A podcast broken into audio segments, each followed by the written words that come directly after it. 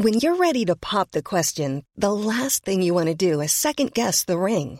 At Bluenile.com, you can design a one-of-a-kind ring with the ease and convenience of shopping online. Choose your diamond and setting. When you find the one, you'll get it delivered right to your door. Go to Bluenile.com and use promo code LISTEN to get $50 off your purchase of $500 or more. That's code LISTEN at Bluenile.com for $50 off your purchase. Bluenile.com code LISTEN. Il est 14h sur CNews. Bonjour à tous. Je suis ravie de vous retrouver pour une nouvelle belle équipe. Mais avant cela, le journal Samy Sfaxi. Bonjour Samy. Bonjour Clélie, bonjour à tous. À la une de l'actualité, Emmanuel Macron qui a choisi Sergi pour son premier déplacement post-électoral. Le chef de l'État qui souhaite montrer qu'il va et qu'il continue d'aller au contact des Français. Écoutez. C'est une ville qui, euh, concentre beaucoup de difficultés euh, économiques, sociales, sécuritaires, qui est aussi une ville jeune. Je vais continuer sur le terrain pour d'abord écouter, convaincre et puis agir. Et après une présidentielle en ordre dispersé, la gauche tente de recoller les morceaux. Ce matin, insoumis et socialistes étaient réunis au siège de la France insoumise. Bonjour Florian vous êtes sur place. La rencontre, semble-t-il, s'est bien passée. Ce sont deux gauches qui semblaient jusqu'alors irréconciliables, qui se sont mis ce matin autour de la table durant près de trois heures.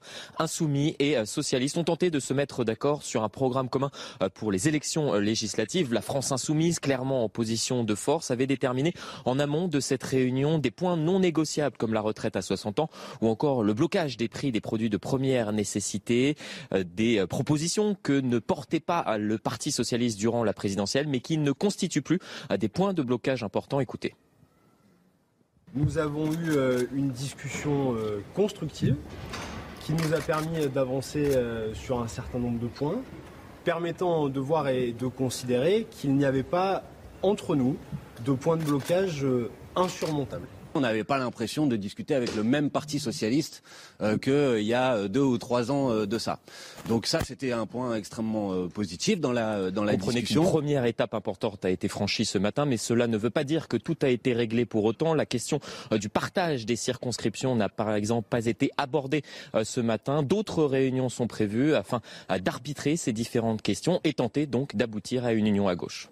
Merci Florian Tardif, merci aussi à Pierre-François Altermat qui euh, vous accompagne toujours dans l'actualité politique. Regardez ce tweet d'Éric Zemmour. Nous ne présenterons pas de euh, candidat face à Marine Le Pen, Éric Ciotti et Nicolas Dupont-Aignan. L'Union nationale en acte, tweet d'Éric Zemmour qui date de quelques minutes. Enfin, l'ancien ministre Jean-Pierre Chevènement qui lance sa formation politique baptisée, je cite, Refondation républicaine lors de, son, lors de l'élection présidentielle. Il avait soutenu Emmanuel Macron et il a expliqué au micro de CNews le but de son mouvement. Écoutez. Le but de Refondation républicaine, comme son nom l'indique, est de réconcilier les Français avec euh, l'idée du bien commun, avec la politique, une sensibilité comme celle de refondation républicaine qui irrigue 50 ans de vie politique française, a le droit d'exister et même le devoir d'exister au sein d'une majorité présidentielle elle-même hétérogène, composite, faite de plusieurs familles. Le volet justice maintenant avec euh, ce feuilleton qui se poursuit de l'affaire Delphine Jubilard. Deux expertises sont au cœur de l'enquête, notamment l'une réalisée sur les lunettes de l'infirmière. Explication par Vincent Farandez. Les lunettes de Delphine Jubilard auraient-elles été cassées lors d'une dispute entre elle et son mari? C'est ce que laisse penser l'expertise technique réalisée sur les lunettes de l'infirmière. Selon le rapport, dont certains éléments sont publiés par le Parisien, elles étaient inutilisables, cassées sous l'influence d'une force extérieure.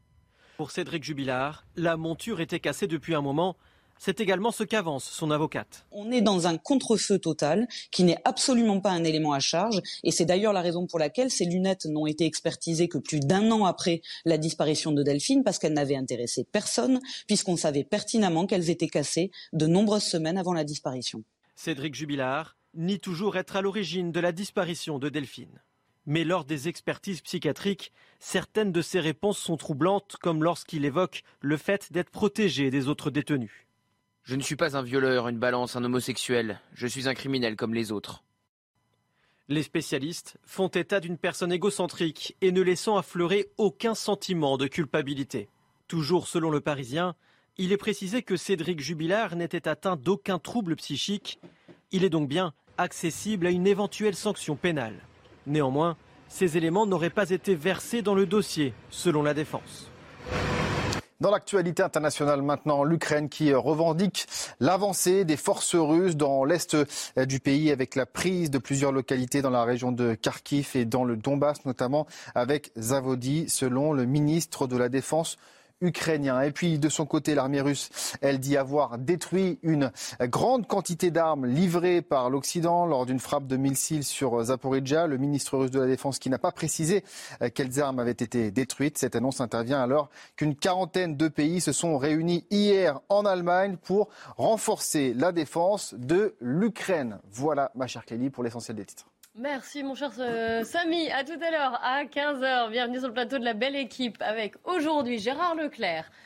Bonjour. bienvenue. Bienvenue également à Dominique de Montvalon, à Christian Proutot et à Georges Fenech. Sacrée belle équipe donc.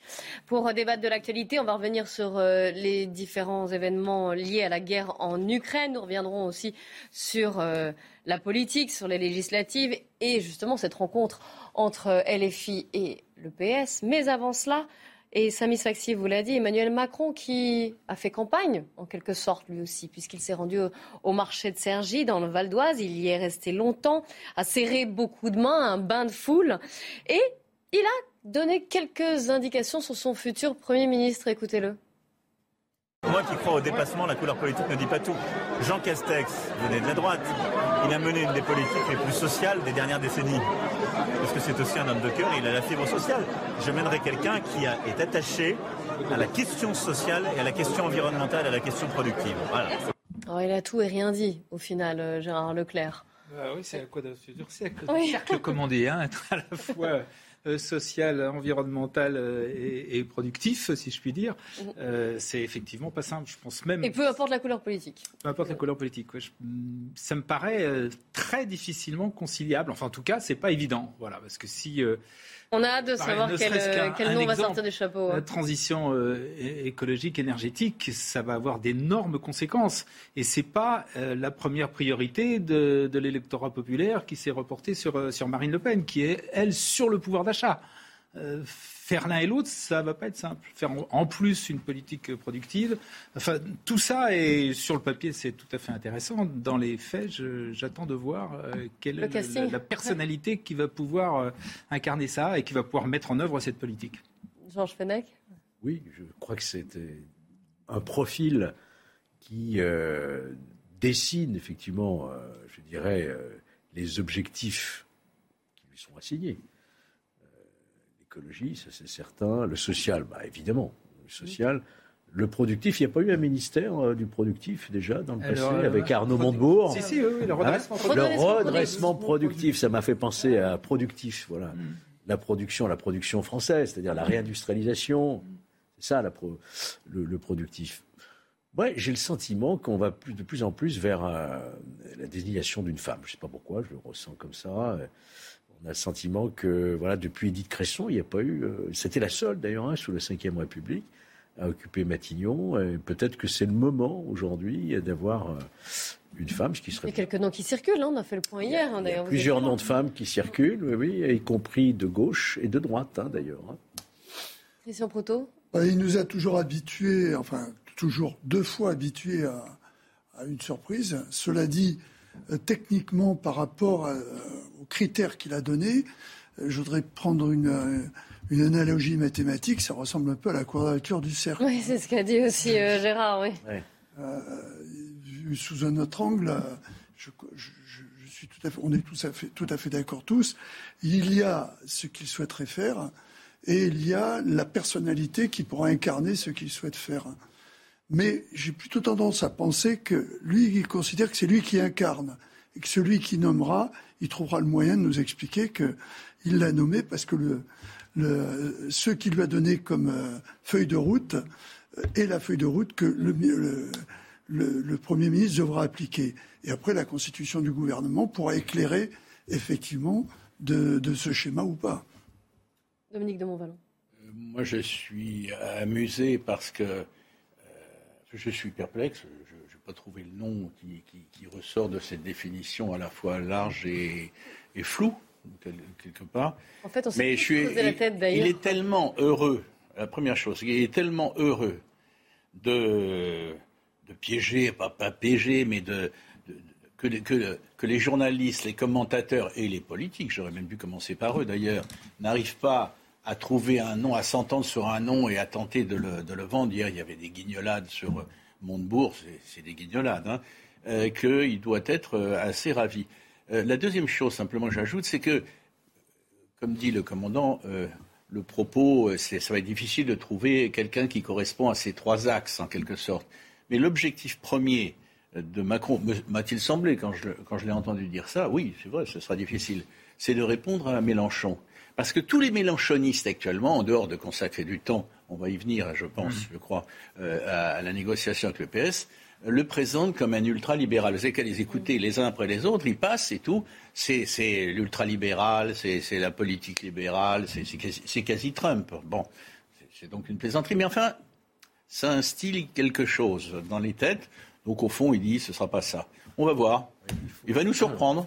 Sur, la fonction même euh, de Premier ministre, il faut quand même rappeler, euh, ça n'est pas un binôme hein, entre le président de la République et le Premier ministre. Parce que, contrairement d'ailleurs à la lettre de la Constitution, qui dit que c'est le gouvernement qui dirige euh, la politique du pays, c'est quand même le président de la République qui est élu au suffrage universel. Donc ça ne doit pas être non plus, comme disait Nicolas Sarkozy, pardon, un premier collaborateur. Parce qu'il doit avoir sa majorité sur les textes à l'Assemblée nationale. Dès sa nomination, il fera un discours de, politique générale. Il faut qu'il recueille la majorité de l'Assemblée, sans quoi il est mis en, minorité. Il peut y avoir une motion de censure. Et ça se termine comme ça. Alors, ce, Premier ministre, il va diriger effectivement, en tant que chef d'orchestre, on pourrait dire, la politique voulue par le président de la République. Mais encore faut-il qu'il ait une majorité à l'Assemblée nationale et donc une capacité de rassembler et tout cela dépendra du résultat des élections législatives. Hein. Mais justement, est-ce que vous ne trouvez pas que cette séquence-là, au marché de Cergy, dans le Val d'Oise, avec un long bain de foule, et il a été interrogé, interpellé par euh, différents habitants, il est allé vraiment à leur contact et il a réaffirmé cette volonté d'être au contact des Français, je le cite, mais ça fait très campagne électorale. C'est un petit peu la campagne électorale qu'on n'a pas eue forcément d'ailleurs, ou qu'on a eue en, version éclair euh, entre le premier et le second tour. Je pense que, me semble-t-il, l'une des idées, c'est un peu de corriger euh, le soir de l'élection présidentielle du deuxième tour, où il y avait un petit côté un peu entre soi euh, à, la, Tour Eiffel, avec, au Champ de Mars, avec. Euh, pas une grande fête populaire. C'est pas une grande fête populaire. Il n'y avait bien évidemment que des que des marcheurs ou des sympathisants. Il a fait un discours assez assez bref, assez court, et donc là, je pense qu'il y a la nécessité de se de remontrer qui va vers les gens, qui va vers le vers le peuple, les bains de foule, etc. Me, me semble-t-il. Hein. Je crois qu'il un peu cette, peut-être cette dimension-là. Et en plus, il le fait à un moment où tous les autres, aussi bien à droite qu'à gauche, sont un peu dans les tractations, dans les, dans les interrogations sur l'avenir, etc. Voilà, lui, d'une part, il reprend et remet la main sur, le, sur l'actualité, sur l'image qui circule dans les télévisions. Et deuxièmement, voilà, il remet sa, campagne au milieu du peuple français, quoi, me semble-t-il. Hein. je pense qu'il y a un peu cette idée-là. Oui, moi, je trouve la, la, stratégie assez logique, dans le fond. Parce que en faisant euh, le champ de Mars quelque chose, je dis merci à ceux qui m'ont accompagné. D'ailleurs, on a vu des gens qui venaient quand même d'assez loin. Il y avait Elisabeth, j'ai remarqué Elisabeth Guigou, euh, il y avait euh, tout un tas de gens qui étaient là. je pense effectivement parce que à un moment, ils, ils vont peut-être suivre le, président de la République sur son côté gauche, à partir du côté gauche. Mais je trouve que apparaître comme le président des Français, et il a bien dit, parce que moi j'ai bien suivi tout ce qu'il a dit, euh, on ne l'entendait pas toujours très bien, mais mm. c'était repris par les journalistes. il, il, a dit que c'est les banlieues qui, qui allaient être euh, le point fort. Et, et, il a, je trouve qu'il a raison. Moi, c'est mon point de vue. On en parle souvent sur, euh, avec Georges et entre nous sur ce plateau. Je pense que si vraiment il va jusqu'au bout de cette démarche, eh bien, euh, ça sera quelque part à un endroit, euh, j'aime pas le terme, où on l'attendait pas, mais là c'est logique, c'est quelque part à l'endroit où euh, on l'attendait pas moins. Et s'il le fait, je trouve que ça sera plutôt bien pour l'équilibre dans ce pays. Moi, je voudrais juste une petite réflexion, parce que j'ai pas le sentiment qu'on en ait beaucoup, qu'on ait beaucoup évoqué cette situation qui est tout à fait, me semble-t-il, une première sous la Ve République. C'est-à-dire qu'on a un président réélu qui sait qu'il ne pourra pas se représenter? Mmh. C'est- C'est la première fois, me semble-t-il. hein. Oui, c'est la première fois. C'est la première fois que ça se présente. un peu. Ça va être très intéressant à observer parce qu'il est totalement libre. Mm. Euh, il n'a pas comme préoccupation, vous savez, quand vous élections, le lendemain de votre élection, vous pensez déjà à votre réélection là, Surtout sur le. sauf à faire comme Poutine, hein, à devenir premier, ministre, changer la constitution en Afrique comme on fait. trouve aussi un dauphin. Mais voilà, il aura, il aura effectivement, euh, il sera libéré totalement euh, de cette, de cette volonté de se faire réélire, et ça va être intéressant de voir comment il va exercer ce deuxième mandat. Dominique Une remarque ouais. par rapport à ce que vient de dire Georges. Euh, oui, il est, il est, il est, il ne pourra pas se présenter. Il est quelque part libre.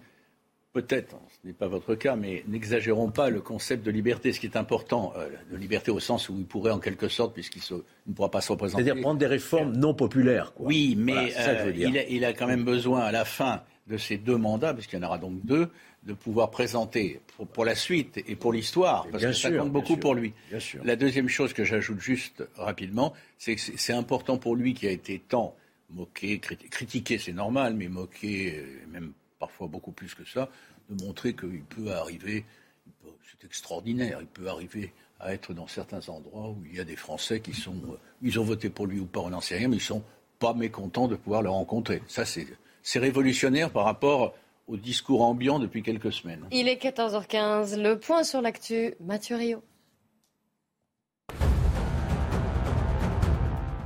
Un homme a été placé en garde à vue après une opération antidrogue dans la zone portuaire du Havre.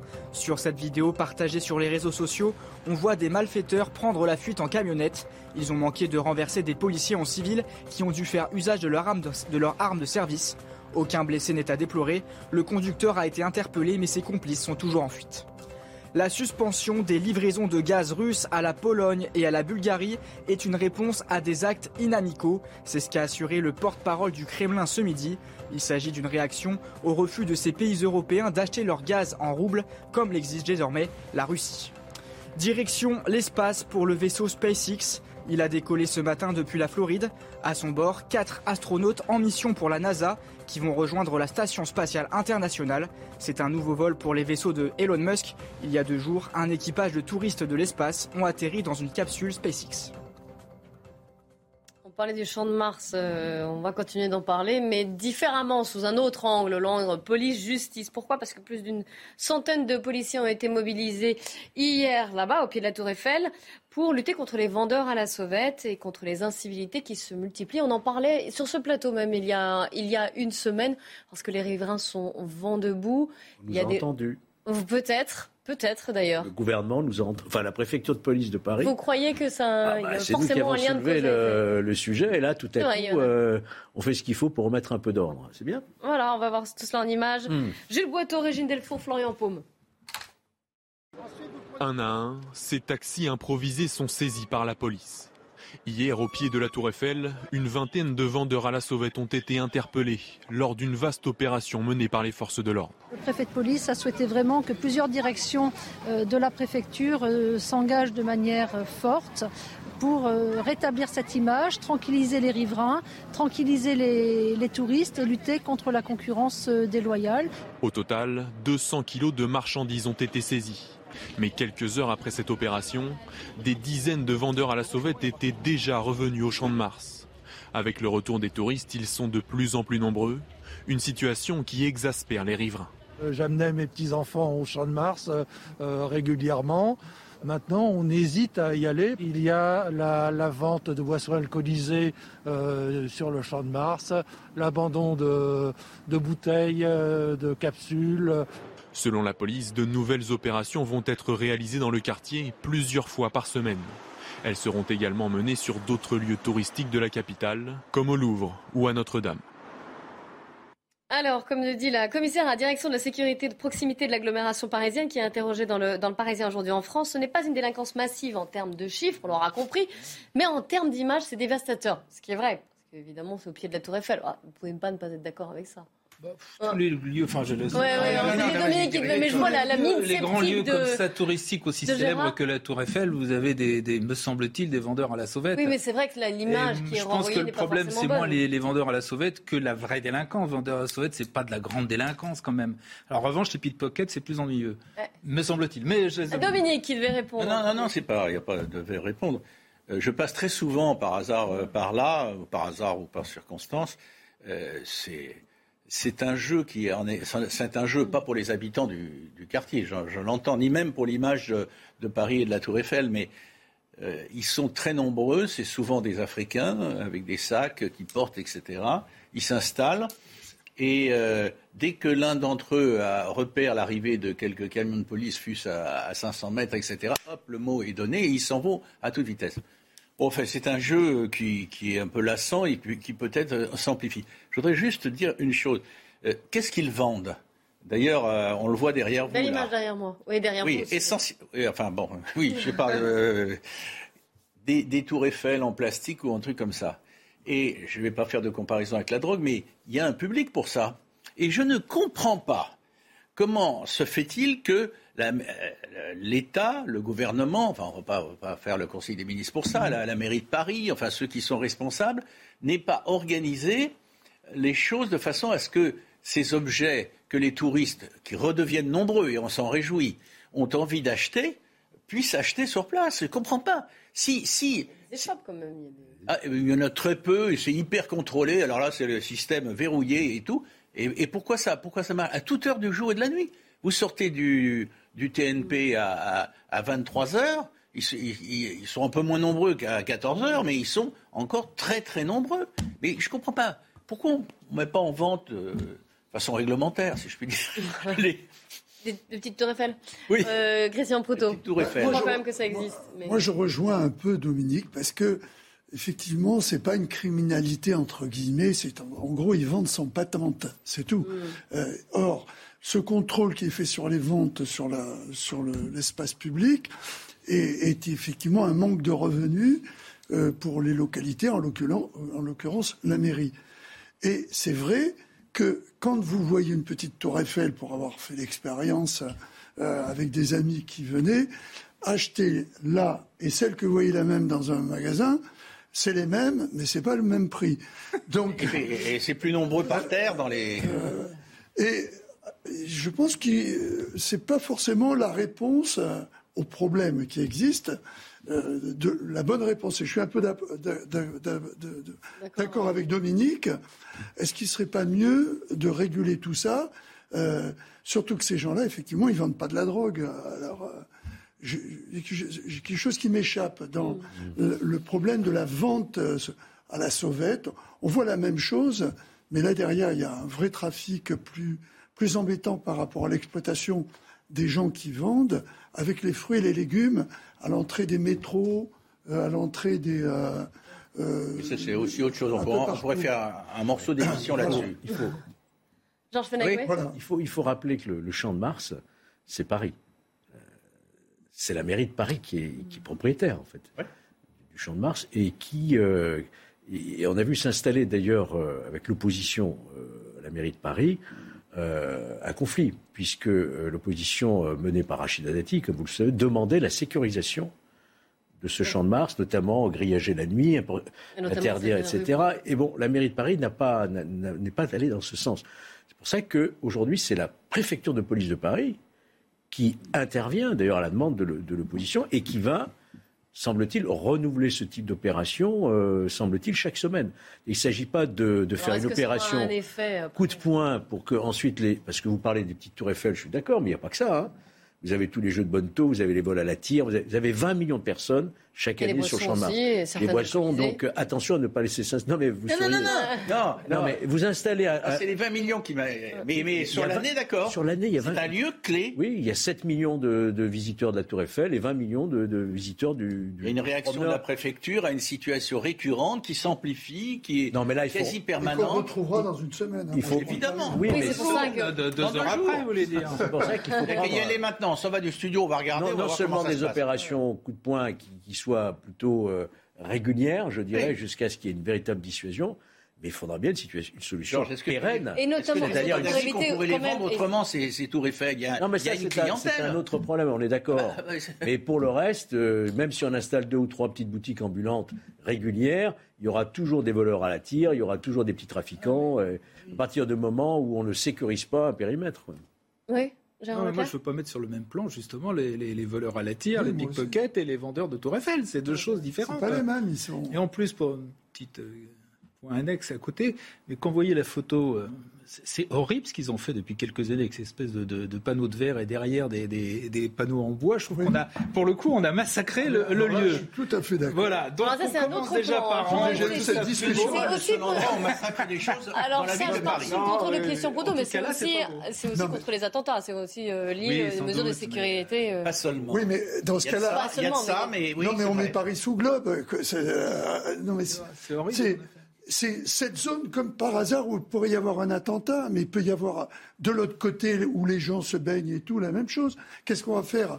Un environnement de verre avec du verre blindé, euh, alors qu'on peut Il y jeter avait quelque quand même chose des risques par-dessus. sur la tour Eiffel Ça- elle-même, n'a pas de sens. On peut le, à partir du moment où on est face à une, une- une soi-disant protection, euh, c'est- soit cette protection, elle a un sens par rapport à ce qui se- s'est déjà passé ou qui pourrait se passer, soit elle n'en a pas. Or là, je suis désolé, pour moi, il n'y en a pas. Sans parler du risque d'attentat, on a une zone qui est éminemment touristique, c'est l'image de la France, et qui devient une zone un petit peu de non-droit, de laisser-faire, de- d'étrangers en situation irrégulière, de ces ventes à la sauce. Ça donne une très mauvaise image de la capitale de la France, alors qu'on est le premier pays touristique, il faut, il faut le rappeler. Donc on ne peut pas laisser perdurer des situations comme ça. Il faut se donner les moyens pour donner une belle vitrine à ce, champ de Mars, qui est encore une fois le visage de la France pour les touristes. Allez, on va continuer d'en parler, on va continuer de débattre sur l'actualité. On parlera bien sûr des législatives, de cette rencontre qui a eu lieu entre le PS et la France Insoumise. C'était ce matin, vous entendrez les représentants d'ailleurs de ces deux partis. On parlera également de la guerre en Ukraine ou alors de cette décision du tribunal administratif de Toulouse qui vient de condamner l'État en raison de dégradations commises par des gilets jaunes. On verra ce que vous en pensez. Restez bien avec nous sur CNews. À tout de suite. Il est presque 14h30, c'est la belle équipe qui reprend avec aujourd'hui Georges Fenech, Christian Proutot, Gérard Leclerc et Dominique de Montvalon. Dans un instant, nous serons en duplex des Invalides parce que va se tenir un hommage national à Michel Bouquet, l'acteur qui nous a quittés à l'âge de 96 ans, acteur de cinéma et acteur aussi bien sûr de théâtre. On y reviendra, on reviendra également sur la guerre en Ukraine, sur ces coupures de gaz. Vous savez que là, ça y est, Moscou euh, coupe le gaz pour la Pologne et pour la Bulgarie. Comment, quelle est la traduction au niveau européen et quelles sont les conséquences? On en parlera. On verra que la Transnistrie est également menacée. Et puis, dans un instant, on va parler des législatives. Mais avant cela, puisqu'il est presque 14h30, on fait le point sur l'actu avec vous, Mathieu Rio. Éric Zemmour milite toujours pour l'union des droites aux élections législatives. Voici le message du président de Reconquête sur Twitter. Nous ne présenterons pas de candidats face à Marine Le Pen, Éric Ciotti et Nicolas Dupont-Aignan. L'union nationale en acte, écrit-il. Dès le soir du second tour, Éric Zemmour avait plaidé pour l'union de la droite nationale. Des ralentissements et des coupures Internet ont été signalés ce matin dans plusieurs grandes villes de France, comme Strasbourg, Grenoble ou Reims. En cause, des actes de malveillance d'une ampleur sans précédent sur le réseau national de la fibre optique. On en ignore encore l'origine. Selon le secrétaire d'État au numérique, des coupures de câbles ont été confirmées en Ile-de-France. La Chine annonce avoir détecté le premier cas humain de grippe aviaire H3N8. Il s'agit d'un petit garçon de 4 ans. Sa famille élève des poulets et vit dans une zone peuplée de canards sauvages. Cette souche est connue pour infecter les chevaux, les chiens et les phoques, mais n'avait jamais été encore détectée chez l'homme. Les autorités sanitaires chinoises assurent tout de même que le risque de transmission entre humains est très faible. On va retrouver tout de suite Florian Tardif qui est devant le, le siège de la France Insoumise. Bonjour Florian.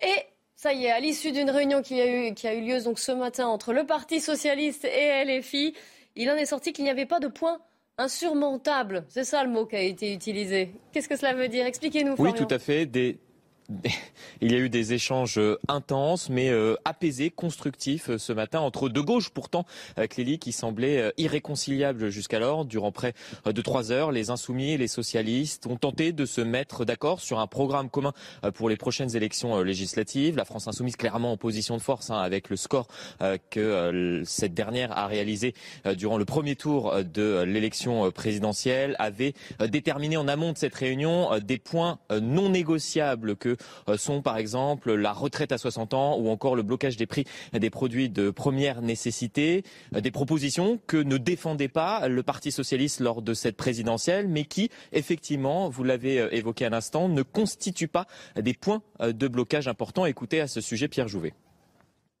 Nous avons eu une discussion constructive qui nous a permis d'avancer sur un certain nombre de points permettant de voir et de considérer qu'il n'y avait pas entre nous de points de blocage euh, insurmontables. On attend maintenant de la part du Parti socialiste euh, une déclaration publique qui permette d'acter euh, ces points de, convergence sur le fond. On verra si dans les prochains jours elle aura lieu et si c'est le cas, effectivement, on pourra continuer à, à discuter. Comprenez qu'une première étape ce matin a été franchie. Cela ne veut pas dire, Clélie, que tout a été réglé. Euh, pour autant, la question épineuse, par exemple, du partage des circonscriptions n'a pas été abordée ce matin durant les trois heures d'échange. D'autres réunions euh, sont prévues afin euh, d'arbitrer, par exemple, cette question et tenter donc d'aboutir à une union de la gauche pour les prochaines élections législatives. Merci beaucoup pour ce résumé, Florian Tardif, avec les images de Pierre-François Altermat. Alors, on l'a vu, hein, ça progresse, mais ce n'est encore pas gagné, puisque le partage des circonscriptions, c'est un gros morceau, comme on dit, et c'est là où, tout va se jouer aussi, d'autant plus que hier, il y avait eu un bureau au, Parti socialiste et que certains s'étaient un petit peu distingués de la voix d'Olivier Faure en disant qu'il ne fallait pas... Euh, qu'il fallait certes négocier, mais qu'il ne fallait pas que ce soit une reddition à la France insoumise. Ils ont un peu peur, enfin le Parti socialiste a peur de l'hégémonie de LFI. En termes de stratégie électorale, je m'adresse à vous en premier, Gérard Leclerc. Euh, moi, j'entends ce qui a été dit, qu'il n'y a pas d'obstacle insurmontable, etc. Mais qui dit ça? Euh, D'une part, les gens de, de LFI qui ont fixé toutes les règles du jeu et d'une façon pour le moins brutale, puisque Jean-Luc Mélenchon demande à être élu Premier ministre. Ah, euh, il, a déjà fait, bah, il a déjà fait imprimer, je ne sais plus combien, 200 000 affiches où c'est lui, etc. C'est leur mot d'ordre, c'est leur programme, etc. Et les autres n'ont qu'à se, se, mettre en euh, l'accepter et se en, serrer derrière. Euh, alors, il faut dire que leur score les, les oblige, j'allais dire. Ils sont... Euh, bah justement, ça se discute parce que les 22% dans les 22% de Mélenchon, il n'y a pas, me semble-t-il, que des mélenchonistes. Il y a mm. aussi beaucoup d'autres gens de gauche qui ont voté utile mais qui ne sont pas forcément euh, euh, de LFI. Alors il y a une partie, euh, la direction, si je peux dire, canal historique du Parti socialiste, d'ailleurs Olivier Faure, donc qui va à cette négociation, qui est prête à négocier et qui semble-t-il, d'après ce qu'ils disent, s'il n'y a pas d'obstacle insurmontable, ça veut dire qu'ils sont prêts à accepter euh, la politique de Jean-Luc Mélenchon sur l'Europe, c'est-à-dire quasiment qu'il revient quasiment à sortir de l'Europe. Ils sont prêts à, accepter, comme leur a demandé de façon euh, assez euh, brutale Mathilde Panot, à dire que la loi El Khomri, ça n'existe plus, que en gros tout ce qui a été fait sous François Hollande, c'était c'était très mal, que le blocage des prix, que etc. etc. J'ai un peu de doute quand même. De même côté vert je vois difficilement euh, les Verts accepter un certain nombre de ah choses, également sur l'Europe et également, par exemple, sur le, le nucléaire. Donc, tout ça me paraît quand même beaucoup plus compliqué que ce que, euh, disent ceux qui ont discuté aujourd'hui. En tout cas, je remarque que hier, aussi bien euh, Cambadilis, vous l'avez dit, a parlé de reddition, euh, que d'autres ont fait entendre, et pas des moindres, euh, Le Foll, ont fait entendre leur désaccord. On dit que Carole Delga, qui est actuellement un peu celle, l'étoile montante au PS, ne serait pas d'accord non plus. Enfin bref, J'attends de voir la suite, mais j'ai un peu des doutes. Puisque vous avez, vous avez évoqué l'affiche de Jean-Luc Mélenchon, elle fait polémique depuis qu'elle a été dévoilée, évidemment, on va le revoir, puisqu'il y a marqué Jean-Luc Mélenchon, Premier ministre. Alors, on va faire un tour de table pour euh, avoir vos réactions. Georges Fenech. Ah, on a envie d'en rire, quoi. Vraiment. Oui, mais est-ce que ça pourrait pas, euh, au-delà même ça peut, Est-ce que ça peut influencer Oui, et puis surtout, plus grave que ça, parce que vous avez des institutions. Le, message subliminal, c'est quoi? Parce qu'il faut, c'est vraiment un message subliminal, c'est de dire. Bah, si j'ai la majorité, forcément, euh, le président est obligé de me nommer Premier ministre. Mais sauf qu'il n'est pas obligé, le président. Ah, il pourrait bah, nommer quelqu'un d'autre. Bah, S'il nomme quelqu'un d'autre, si vous voulez, qu'il n'aura pas qu'il n'y aura pas la majorité. non, non, non, mais même si, si on va dire, LFI remporte la majorité à l'Assemblée nationale, il peut tout à fait choisir quelqu'un d'autre du. C'est un droit. Sauf que si jamais il y avait. Enfin, on fait de la petite fiction, là. Mais imaginez que, par exemple, au sein de LFI, personne ne veut prendre, ne veut y aller, sauf Jean-Luc Mélenchon. Bah, c'est en période de cohabitation. Mitterrand, il ne choisit pas Jacques Chirac comme Premier ministre de gaieté de cœur. Hein et ni Édouard Balladur. C'est parce que Donc c'est plausible. Ce message, il est là. C'est-à-dire si je gagne l'élection législative, on est contraint de me nommer Premier ministre. Et je suis, il faut le rappeler, indéboulonnable. Parce qu'un Premier ministre, à partir du moment où il est nommé, les gens le savent peu, ça. Le président de la République ne peut pas le déboulonner. Il faut qu'il donne sa démission. En règle générale, bon, il accepte de donner sa démission, bien sûr.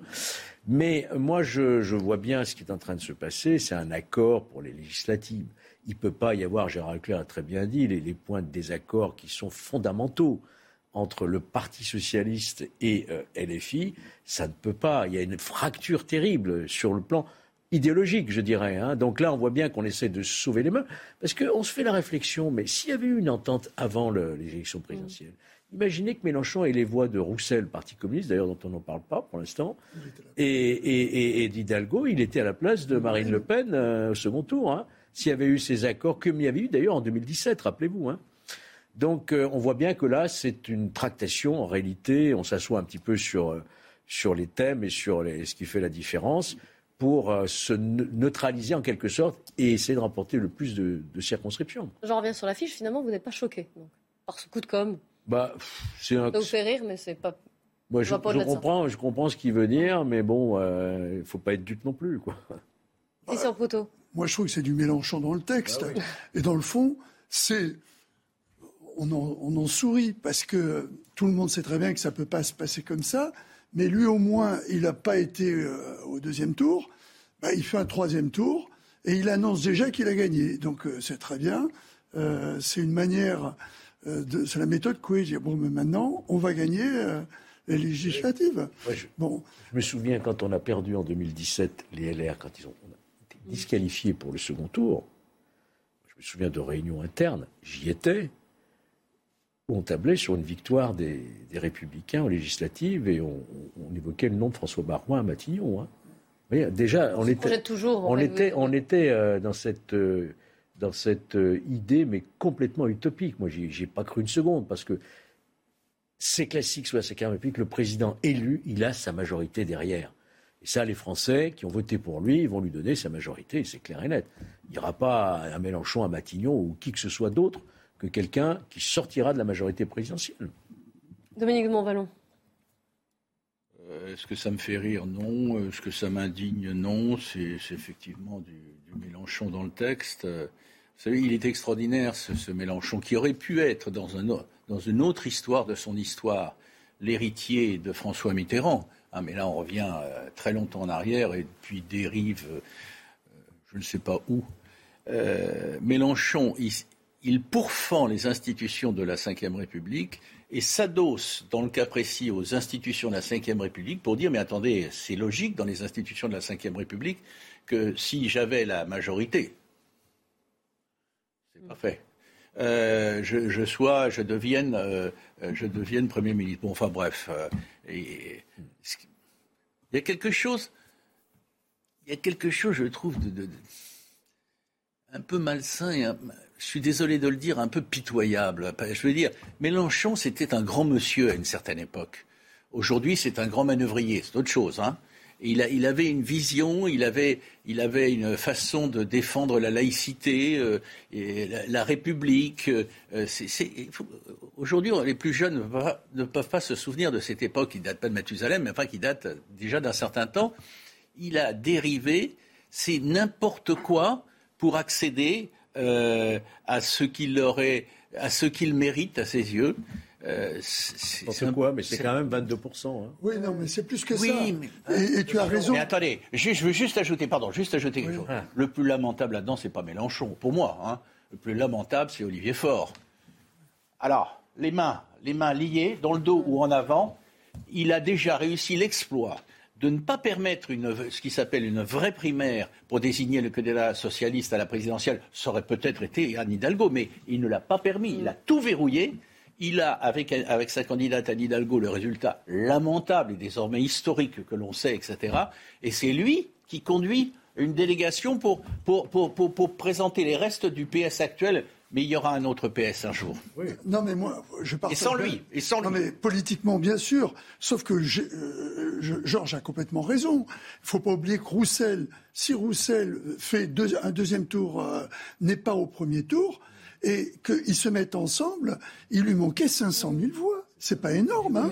Et Roussel, c'était 800 000. Hein. Jospin aurait pu être élu président de la République. bien sûr, on peut euh, toujours si machin, bah mais bah il, faut quand même dire qu'il a quand même réussi et personne l'attendait. Hein.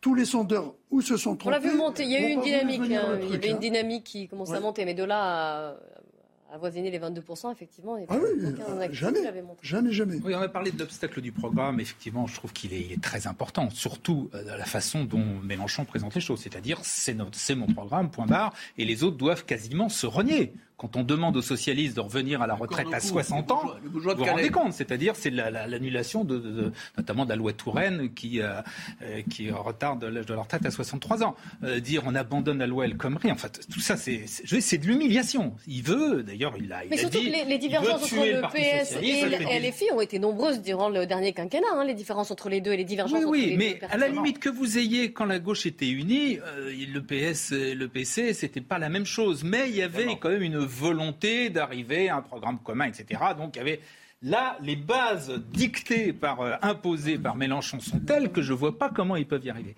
Et la deuxième chose, au deuxième niveau, c'est au niveau de, des circonscriptions. Là aussi, dans l'idée, semble-t-il, de, Jean-Luc Mélenchon, c'est que la, plus grosse part, ça irait à des députés, euh, la France insoumise, puisqu'il a fait 22%. Ministre. Le, oui, en plus, le seul problème, c'est que la réalité, des, euh, la réalité des territoires et des, des circonscriptions et du paysage politique actuel n'est pas celui-là.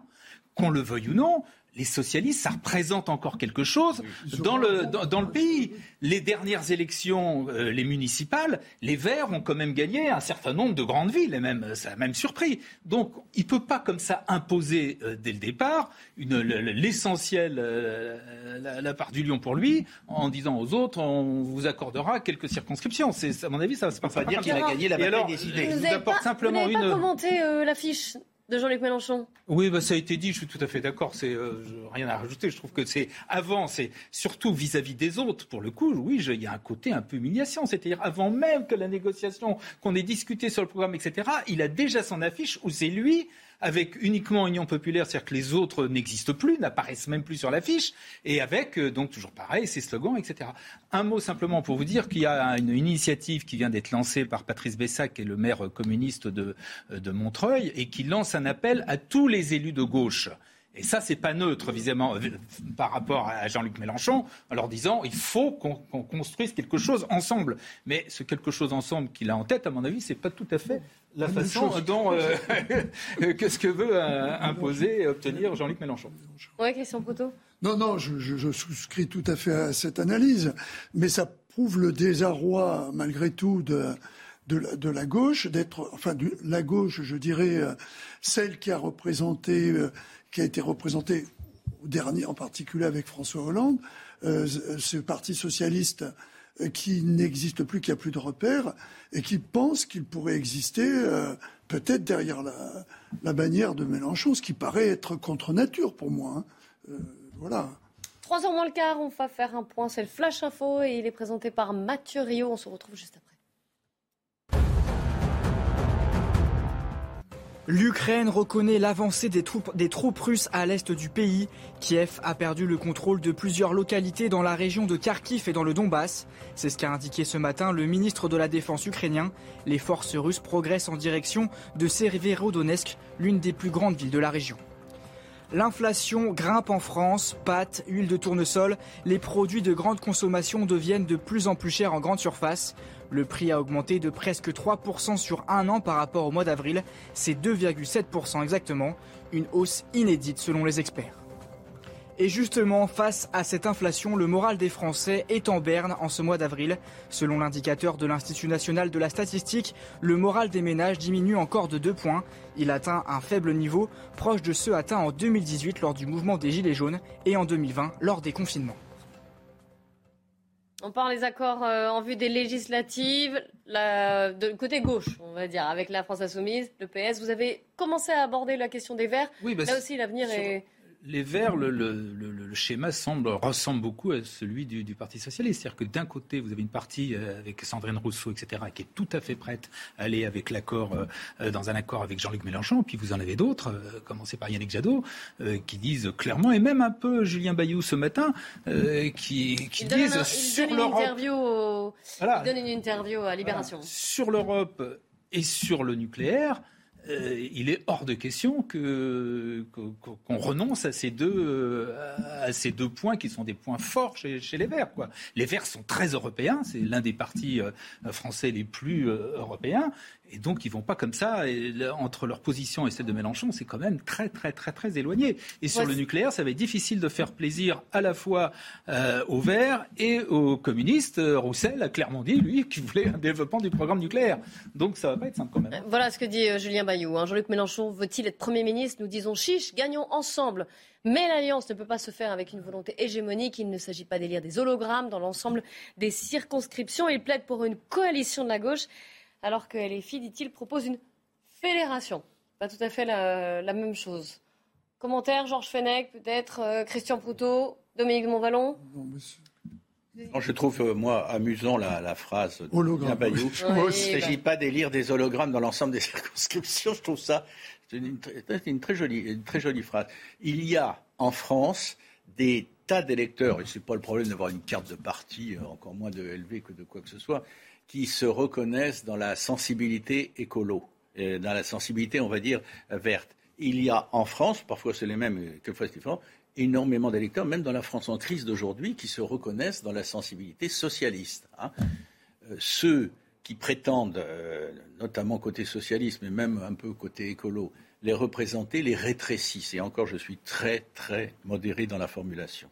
Georges Oui Moi, je veux dire, je suis un- quand même un peu, un peu gêné de ce que j'ai entendu ce matin à la part des socialistes. Quoi. Enfin, du, du représentant, je ne sais pas ce qu'il représente effectivement. Pierre Jouvet, qu'on a entendu? Oui, franchement, euh, d'aller à Canossa comme ça. Mais, euh, totalement d'accord. c'est gênant, voyons.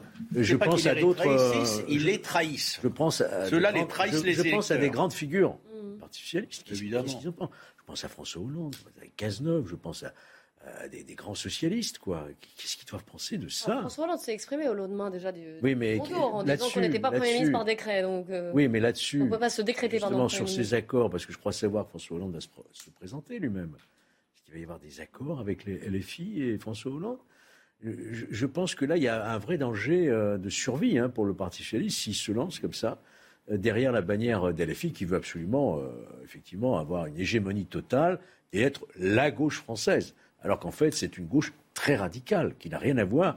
Beaucoup de socialistes sont déjà partis. hein. Ils sont partis notamment chez, chez Emmanuel Macron, on le sait très bien. Des grandes figures comme Jean-Yves Le Drian, etc. Bon. Donc euh, il y a un risque aussi de, de disparition si jamais, effectivement, ils se mettaient derrière une bannière euh, radicale et quasiment révolutionnaire. hein. Il y a des électeurs qui se sentent aujourd'hui Trahis. représentés, et il y en a d'autres qui se sentent carrément trahis. Euh, à droite de l'échiquier, Éric Zemmour, on a parlé déjà de son tweet. Nous ne présentons, lui aussi, hein, dans les tractations euh, en vue des législatives, nous ne présenterons pas de candidats face à Marine Le Pen, Éric Ciotti et Nicolas Dupont-Aignan. Union nationale en acte. Ouais, alors, oui. Commentaire, Christian Proto, on peut plus développer, peut-être. Oui, non, mais je peux développer parce que effectivement, euh, je vois pas comment ils vont pouvoir avoir plus de deux ou trois députés. Ça n'a pas de sens. Moi, je pense que on n'est pas d'accord, peut-être, mais pour le moment, je- j'essaie d'expliquer pourquoi. Je, je, je pense qu'il y, a- arrivera pas. Sachant que le que- Rassemblement national a mis fin à une, Voilà, une idée le- à d'alliance. partir hein, du moment bon. où On a il n'y a déjà plus le hier. Rassemblement national, il va falloir qu'ils prennent position un peu partout.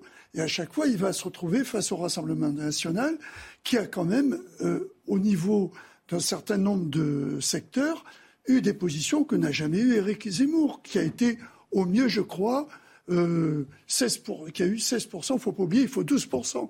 Euh, hein, c'est ça 12,5, oui. 12,5%. euh, sous ton contrôle. A- Ils ont fait, je crois, deux, deux points ou deux villes à 16%, dont le 16e arrondissement. Oui, qui Voilà. n'est pas une circonscription non plus. Enfin, qui fait Donc, pas, la- Voilà pour les la circonscription est plus large. Le 16e n'ira Mais- pas chez Le Pen. Non, mais ça se calcule comme ça, de toute façon. Donc après, en supposant qu'on arrive à proximité de quelqu'un d'autre, soit il y a un accord, soit il n'y en a pas.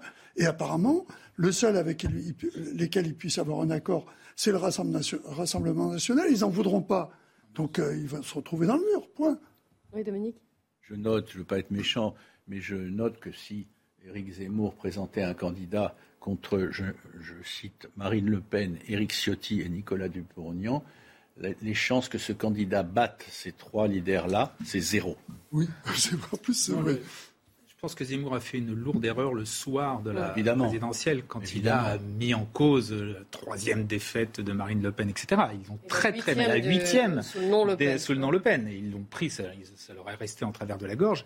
Et en plus, les, les- le, le Rassemblement national et avant lui le Front national, on, on- on- on le sait par le passé, ils sont pas tendres avec ceux qui les ont entre guillemets trahis. hein. les, les maigrettistes n'ont jamais pu quasiment revenir euh, dans, le, dans, le, dans le- ce qui était à l'époque le Front national. Ils- voilà, ils ont été considérés comme des félons, le terme était employé, etc., etc. Et donc là, à mon avis, le- le- en plus, le Rassemblement national n'a pas grand-chose à, à gagner avec, avec Reconquête. C'est eux qui sont implantés, le Rassemblement national. Ils ont des, ils ont des élus, ils sont présents dans les territoires, etc. C'est eux qui ont fait euh, 42% au deuxième tour, etc. À mon avis, ils n'ont aucune raison d'être magnanimes avec, euh, avec Eric Zemmour. Ah, ils ne l'ont pas été en tout cas pour l'instant. Jusqu'à Non, mais je- présent, je- euh, ça peut- changera pas beaucoup. Oui, Georges Fenech. Oh, je vais être un peu désagréable. Vis-à-vis de qui Avec qui, avec qui? Euh, avec Éric Zemmour. Comme nous, alors. On va en entendre Oui. parler encore pendant jusqu'au bout- jusqu'aux élections législatives, puisqu'il y a une campagne, donc il y aura des médias, il va s'exprimer, etc.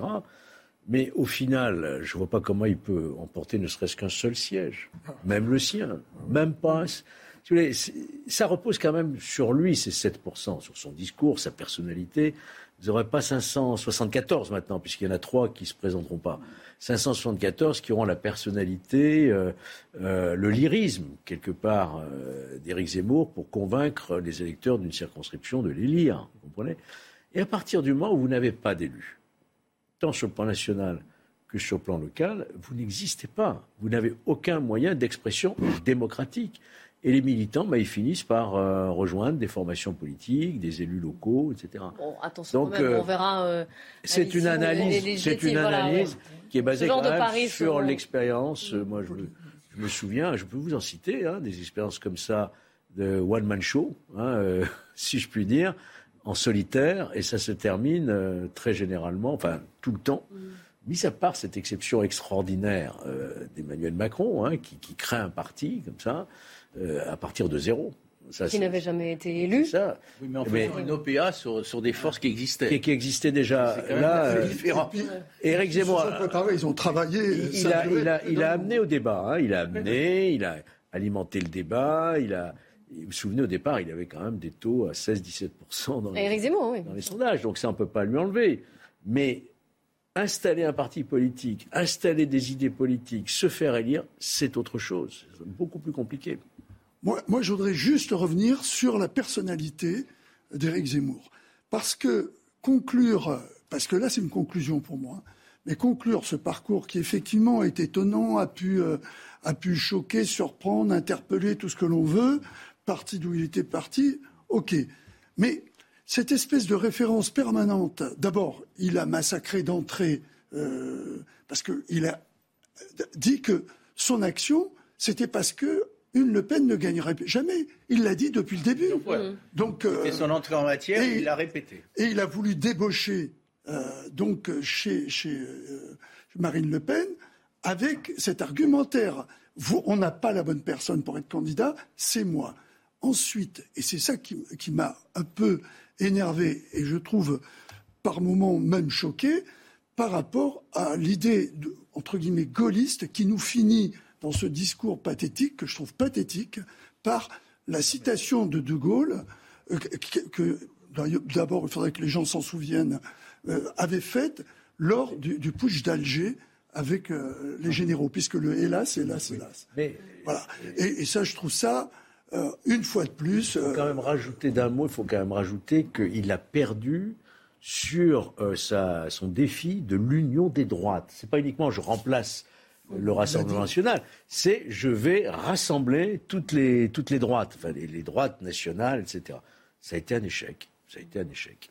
On continue notre débat de la belle équipe et ce sera juste après le journal de 15h. Nous reviendrons évidemment sur euh, la guerre en Ukraine et sur cette décision de Moscou de couper le gaz aux Polonais et aux Bulgares. Et puis nous reviendrons aussi sur cette décision du tribunal administratif de Toulouse qui a condamné l'État à rembourser pour des dégâts commis par les Gilets jaunes. Nous verrons ce que vous en pensez. Tout de suite, c'est le journal de Samis Faxi. Bonjour à tous et bienvenue sur CNews. Merci pour votre fidélité. Dans un instant, la suite du débat de la belle équipe. Mais avant cela, le journal Samis Faxi, c'est à vous. Oui, bonjour à tous, bonjour Clélie. À la une de l'actualité, Éric Zemmour qui milite toujours pour euh, l'union des droites. Il a annoncé sur son compte Twitter eh que Reconquête ne présentera pas de candidat face à Marine Le Pen, face à Éric Ciotti et face à Nicolas Dupont-Aignan dans le cadre des élections législatives prévues les 12 et 19 juin prochains. Ces appels, vous le savez, à l'union avec le Rassemblement, national eh bien, sont restés lettres mortes. Toujours dans l'actualité politique, c'est le premier bain de foule d'Emmanuel Macron, premier bain de foule post-électoral. Le président réélu a choisi un quartier populaire de Cergy. De retour sur le terrain, le chef de l'État a fait face aux Français qui l'ont euh, interpellé. Écoutez. Moi qui crois au dépassement, la couleur politique ne dit pas tout. Jean Castex venait de la droite. Il a mené une des politiques les plus sociales des dernières décennies. Parce que c'est aussi un homme de cœur et il a la fibre sociale. Je mènerai quelqu'un qui est attaché à la question sociale et à la question environnementale et à la question productive. Voilà. Et puis l'IHU de Didier Raoult est bien coupable de graves manquements. L'Institut hospitalo-universitaire de Marseille est accusé de ne pas avoir respecté les règles éthiques dans le cadre d'essais clinique. La justice est saisie. Voilà, Clélie, pour l'essentiel des titres. Merci, Samy. De retour sur le plateau de la belle équipe avec aujourd'hui. Dans cette belle équipe, eh bien, il y a Dominique de Montvalon, Gérard Leclerc, Georges Fenech et Christian Proutot. Alors, avant de parler de la guerre en Ukraine, nous allons tout de suite faire un détour aux Invalides à Paris. On va retrouver Valentine Leboeuf qui est sur place. Pourquoi? Parce que dans, une heure débutera un hommage national au grand comédien, au grand acteur Michel Bouquet qui est décédé mi-avril à l'âge de 96 ans. Le chef de l'État va d'ailleurs lui rendre hommage. Je vous rappelle qu'Emmanuel Macron avait dit à son, à son propos, sept décennies durant, Michel Bouquet a porté le théâtre et le cinéma au plus haut degré d'incandescence et de vérité montrant l'homme dans toutes ses contradictions avec une intensité qui brûlait les planches et crevait l'écran. Un monstre sacré nous a quittés. Et il n'y a pas que le chef de l'État qui avait été ému par sa disparition, de nombreux Français également. C'est le cas de personnes qui sont avec vous, Valentine Leboeuf. Oui, Clélie, vous le voyez, il y a déjà du monde ici euh, devant les Invalides. La cérémonie d'hommage à Michel Bouquet qui va commencer d'ici une heure est ouverte au public. Il y a donc des célébrités. On a pu interviewer euh, Muriel Robin ou Macha Merrill, mais aussi beaucoup d'anonymes qui ont fait le déplacement. Je suis justement avec Françoise. Bonjour Françoise. Françoise qui nous vient de Chantilly. Alors Françoise, pourquoi c'était important pour vous d'être ici aujourd'hui? Eh bien, écoutez, parce que j'ai vu euh, Michel Bouquet au théâtre euh, il y a très longtemps. Comme vous voyez, je suis quand même une vieille dame.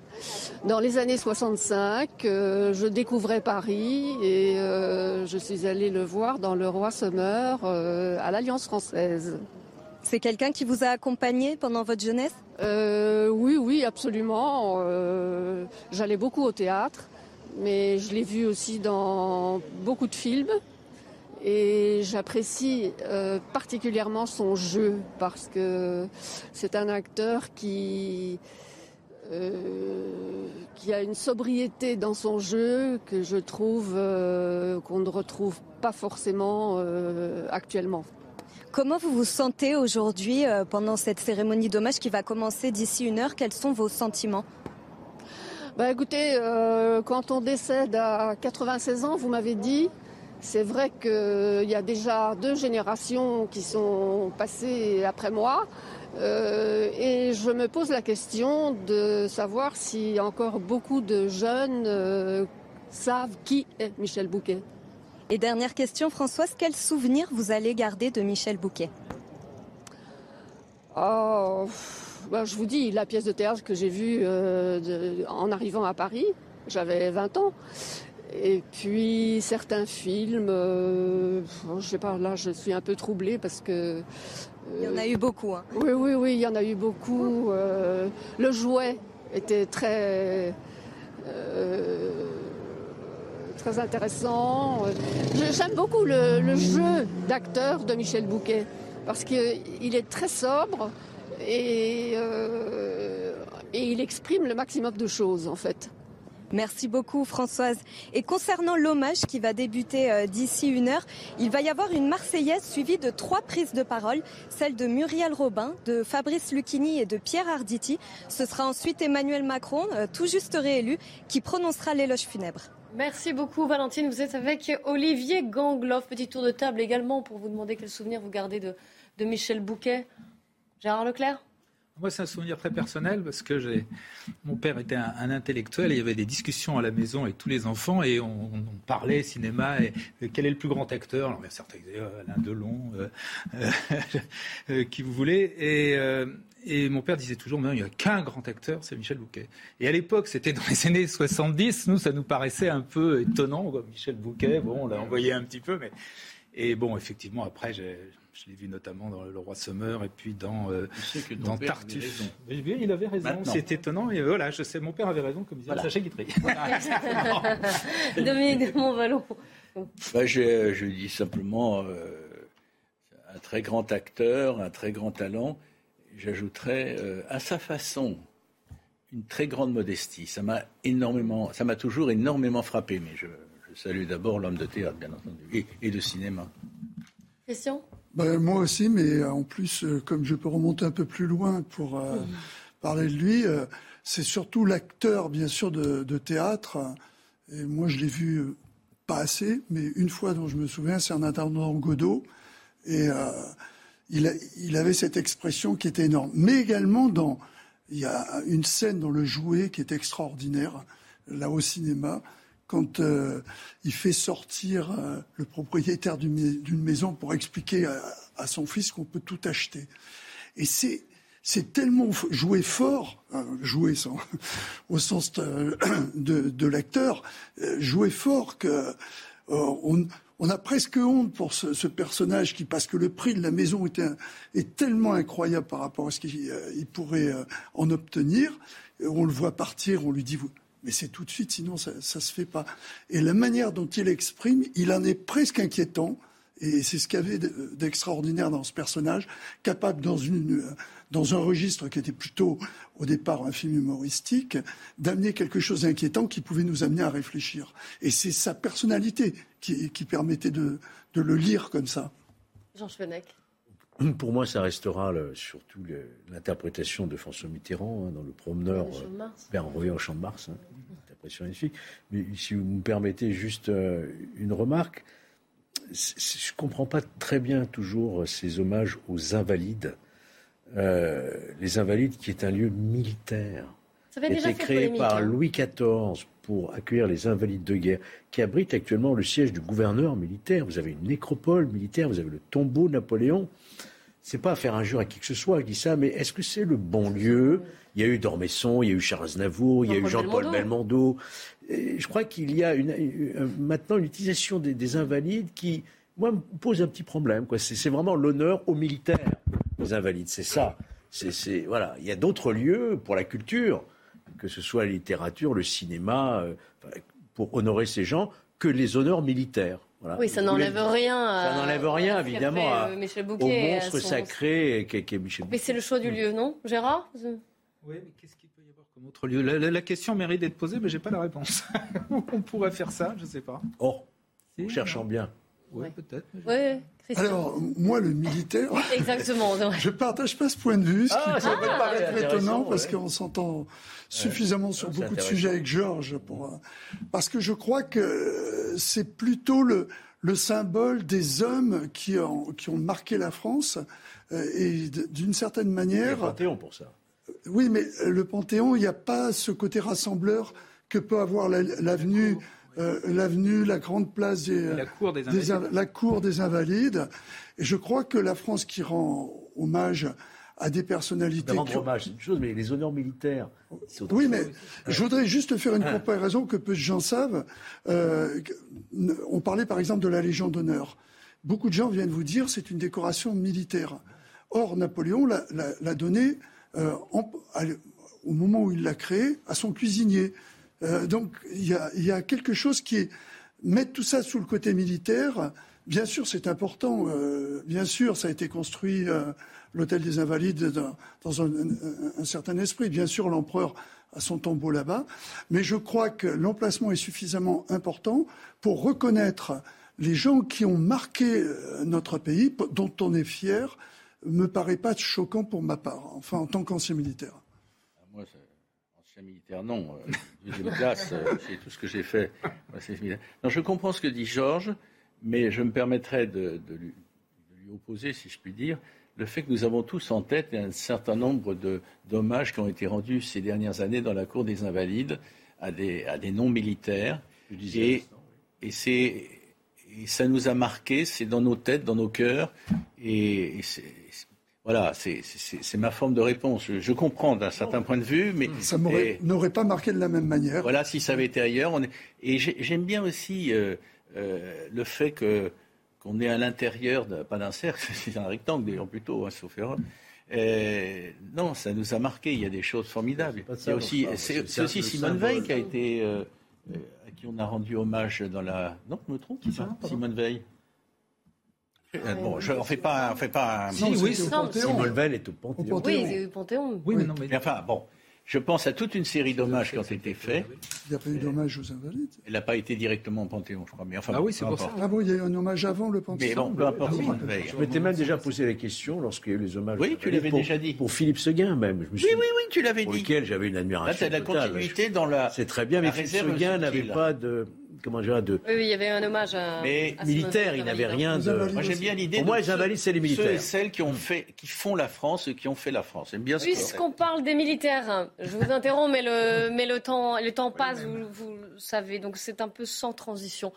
Euh, et je m'adresse de nouveau à vous tous. Euh, sur le théâtre de la guerre en Ukraine, les événements s'enchaînent. Dernière en date, la suspension des livraisons de gaz russe à la Bulgarie et à la Pologne. Alors ces deux pays ont dit qu'ils trouveraient une manière d'avoir du gaz. Ce sera certainement d'ailleurs euh, européen.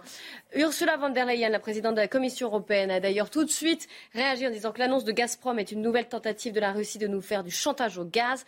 Nous sommes préparés à ce scénario. Nous sommes en train d'élaborer une réponse coordonnée de l'Union européenne. Les Européens peuvent être sûrs que nous sommes unis et solidaires avec les États membres touchés. Et je vous rappelle que la Russie a dit d'emblée que c'était en réaction, qu'elle faisait ça en réaction, alors évidemment au problème de paiement en roubles, mais aussi aux gestes inamicaux. Je vous rappelle qu'hier, les pays occidentaux ont décidé de nouvelles livraisons d'armes. Alors est-ce que c'est une escalade supplémentaire sur un autre front, qui est le front énergétique? Et on le sait, on en parle depuis le début de cette guerre, que c'est un front important. Christian Proutot. Euh, oui, mais je, je pense que c'est plutôt de l'agitation qu'autre chose, parce que si vraiment ils voulaient couper le gaz en donnant l'impression que, mais à ce moment-là, il y aurait des répercussions financières pour eux. Ils couperaient l'Allemagne, qui est le plus gros consommateur euh, en Europe. Donc, ça me paraît plus être euh, agiter le, euh, le chiffon rouge en disant regardez ce qu'on est capable de faire. Ça fait quelques jours que le chiffon rouge, il y a eu celui-là. Il y a aussi évidemment la menace d'une troisième guerre mondiale de la part de Sergei Lavrov. Il y a une certaine agitation et une pression quand même qui monte. Mais oui, mais la pression monte simplement parce qu'ils ont sur place, euh, ils n'ont pas les résultats militaires qu'ils escomptaient. Euh, ça date euh, normalement, dans leur esprit, il y a 50 jours, ils auraient dû être à Kiev. Or là, non seulement ils ne sont pas à Kiev, ils ont reculé, ils ont perdu beaucoup d'hommes, ils ont perdu une quantité énorme de matériel à tel point que l'Ukraine sera bientôt le premier fournisseur de ferraille. Et du côté Est, ils avancent pas tant que ça, même s'ils avancent un peu, mais ils avancent avec le même principe qu'ils ont toujours eu, en particulier en Tchétchénie, on rase et on avance. C'est quelques villages qui ont été vidés de leurs habitants, mais qui ensuite ont été bombardés, pilonnés et tout. Et c'est pour ça que les moyens qu'on leur apporte les inquiètent. Parce que ce sont des moyens offensifs sur l'artillerie en ce qui concerne euh, la France et des moyens offensifs sur l'aérien euh, qui envoie beaucoup de missiles on, le sait, avec lesquels ces missiles ces frappes sont importantes et contre lesquelles l'armée, euh, l'aviation ukrainienne avait moins de moyens et qui fait qu'avec le Guépard, ils auront une, base de, riposte qui sera importante. Mais je crois que Lavrov, qui vient agiter le chiffon rouge de, la guerre, euh, la frappe nucléaire, ça fait partir du, discours comme le lancement du, du Satan 2. Mais c'est simplement pour montrer qu'ils sont limités euh, militairement. moi, je, vois clairement une contre-offensive. Hein. Ils sont en difficulté, ils, ont, euh, ils sont enlisés euh, euh, en Ukraine. Il y a donc maintenant les livraisons d'armes, les 40 pays qui ont dit clairement, qui assument maintenant de livrer des armes et des, armes lourdes. Et donc face à ça, bah, ils contre-attaquent. Ils contre-attaquent militairement. Ils ont repris des villages, là, ils ont bombardé des, des, dépôts d'armes. Euh, contre-attaque économique avec donc le, avec Gazprom, et puis contre-attaque politique. D'une part avec effectivement cette menace nucléaire, de nouveau ils le ressortent, et deuxièmement les explosions en Transnistrie, c'est-à-dire ah, j'allais venir. Mais eh bah oui, mais c'est tout ça va ensemble. C'est au même moment, ça va ensemble. C'est-à-dire que oui, ils sont en train de, ils essayent d'amorcer une contre-offensive pour sauver, euh, pour sauver l'essentiel pour eux. On va juste continuer d'en parler, hein, mais juste avant, puisqu'il est 15h15, alors un point sur l'actu, comme d'habitude. Mathieu Rio. Bruxelles propose de suspendre tous les droits de douane de l'Union européenne sur les produits ukrainiens pour soutenir l'économie du pays. Cette proposition de la Commission européenne doit être approuvée par le Parlement européen et les 27 États membres. Ursula von der Leyen défend un geste sans précédent de soutien à un pays en guerre. Il n'y a pas de point insurmontable entre la France insoumise et le Parti socialiste. C'est ce qu'ont déclaré les négociateurs des deux partis à la sortie d'une réunion au siège de la France insoumise. On n'avait pas l'impression de discuter avec le même PS qu'il y a deux ou trois ans, a assuré Manuel Bompard de LFI. Des, tractations sont en cours pour une union de la gauche derrière Jean-Luc Mélenchon aux élections législatives. L'IHU de Didier Raoult coupable de graves manquements selon les autorités sanitaires. L'Agence nationale de sécurité du médicament assure que les règles éthiques n'ont pas été systématiquement respectées lors d'essais cliniques dans l'Institut marseillais. L'Agence du médicament annonce saisir à nouveau la justice.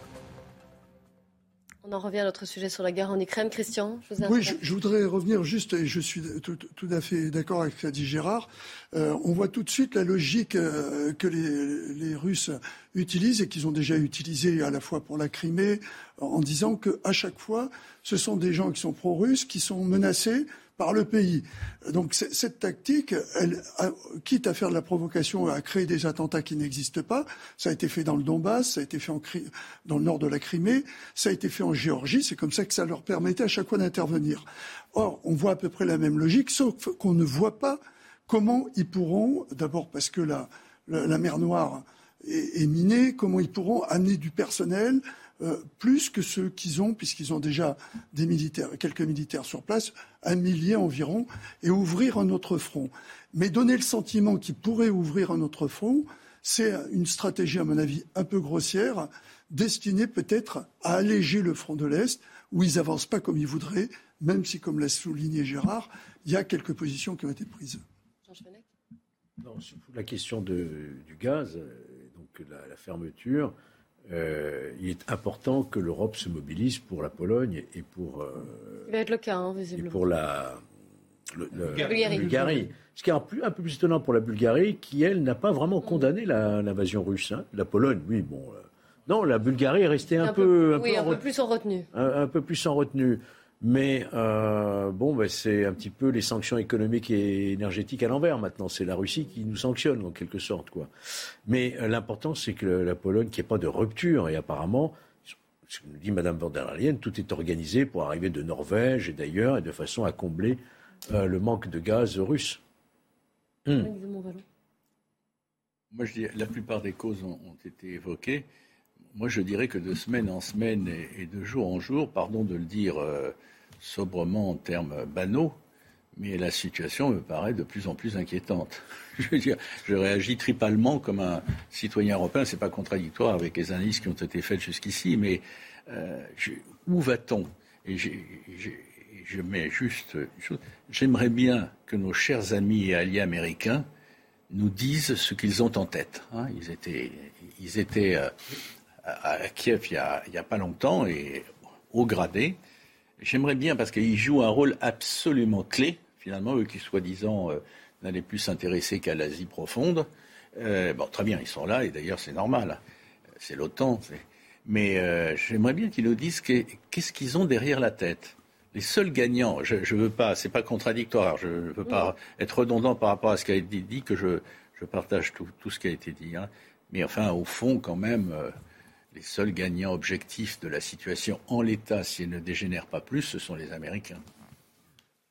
Oui, alors je sais bien, et euh, Dominique a raison de le souligner, parce que c'est un peu ce que disent tous les gens qui, euh, au nom du risque nucléaire, du fait que le conflit pourrait s'étendre, on amènerait à, à réfléchir une stratégie dont on a vu les résultats. La stratégie du renoncement, elle n'a jamais marché avec Poutine. La preuve, c'est qu'il a. La stratégie du, renoncement, c'est grave. Il a, oui, mais, il y a eu invasion. La, il y a eu la stratégie de la guerre permanente, ça pose quelques questions. Oui, mais par contre, voir pour Poutine, même s'il est euh, borderline sur pas mal de sujets, euh, on pourra en discuter, mais ça fait 20 ans que ça dure. Or, depuis 20 ans, la politique a toujours été de ne pas euh, l'affronter en pensant qu'on pourrait discuter avec lui. Vous voulez qu'on fasse la liste des renoncements? Non. Donc je pense que de voir qu'il y a un front euh, qui est uni en face, les autres, même si la Chine n'a pas bougé, même si l'Inde n'a pas bougé, c'est pendant ce temps les affaires continuent, c'est tout. Mais pour euh, nous, c'est notre côté, c'est l'Europe qui, qui, est au bord de ce problème.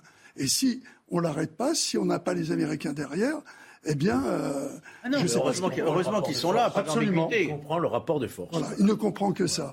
Merci beaucoup. C'est sur ces mots que se conclut cette, euh, cette émission. Merci à vous d'y avoir participé. Merci à vous de l'avoir suivi. Dans un instant, le débat continue sur CNews. Ce sera Samy Sfaxi et ses invités. 90 minutes info. Samy qui va revenir évidemment sur euh, cet hommage national qui va être rendu à l'acteur Michel Bouquet.